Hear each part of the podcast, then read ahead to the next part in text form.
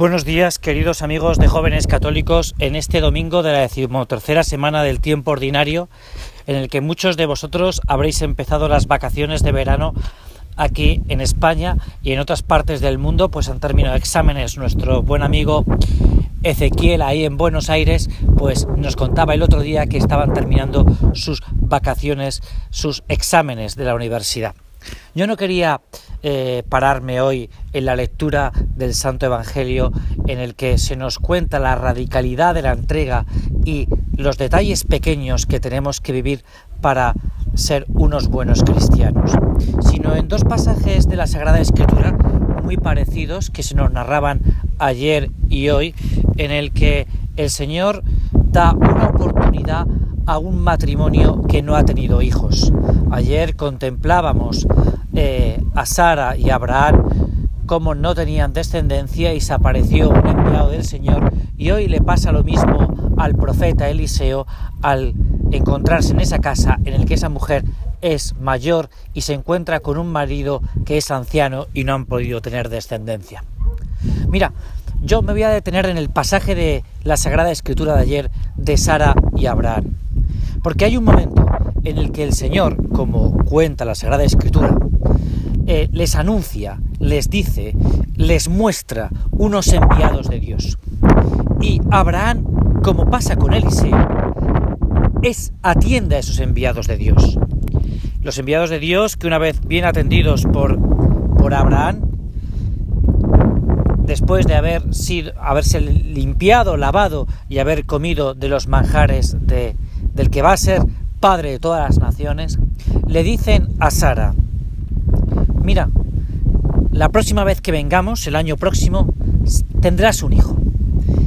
Y Sara se ríe de los enviados, se ríe de los enviados de Dios, porque piensa que lo que le están diciendo es un imposible. Es verdad que nosotros a veces en la vida Dios nos envía también un enviado, un mensajero de Dios, una persona que nos va a transmitir un imposible de Dios.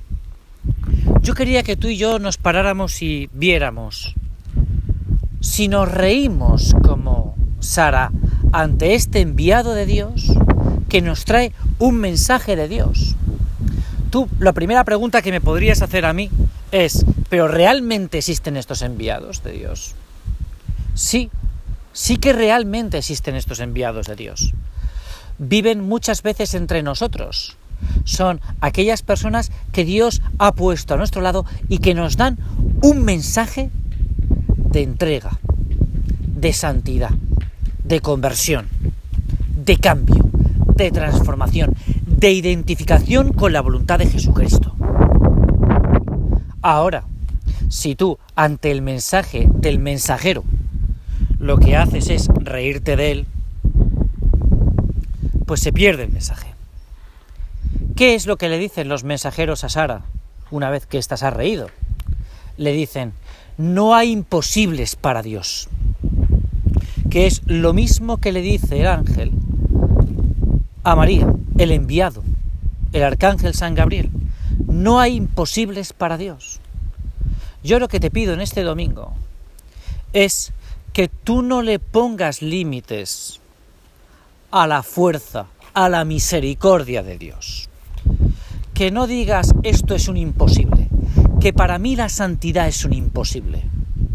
Tú fíate de ese mensajero de Dios que ha puesto en tu camino y fíate de lo que Él te dice, porque el mensaje no solo lleva un contenido, un continente, sino que lleva un contenido toda la gracia de Dios.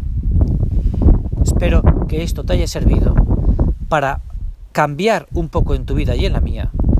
Y el próximo domingo continuamos siendo el decimocuarto domingo del tiempo ordinario. Que pases un buen verano, que descanses, que disfrutes de los tuyos y que tengas un deseo sincero, si es necesario, de cambiar la vida para ser santo o santa en aquel lugar en el que tú te encuentres.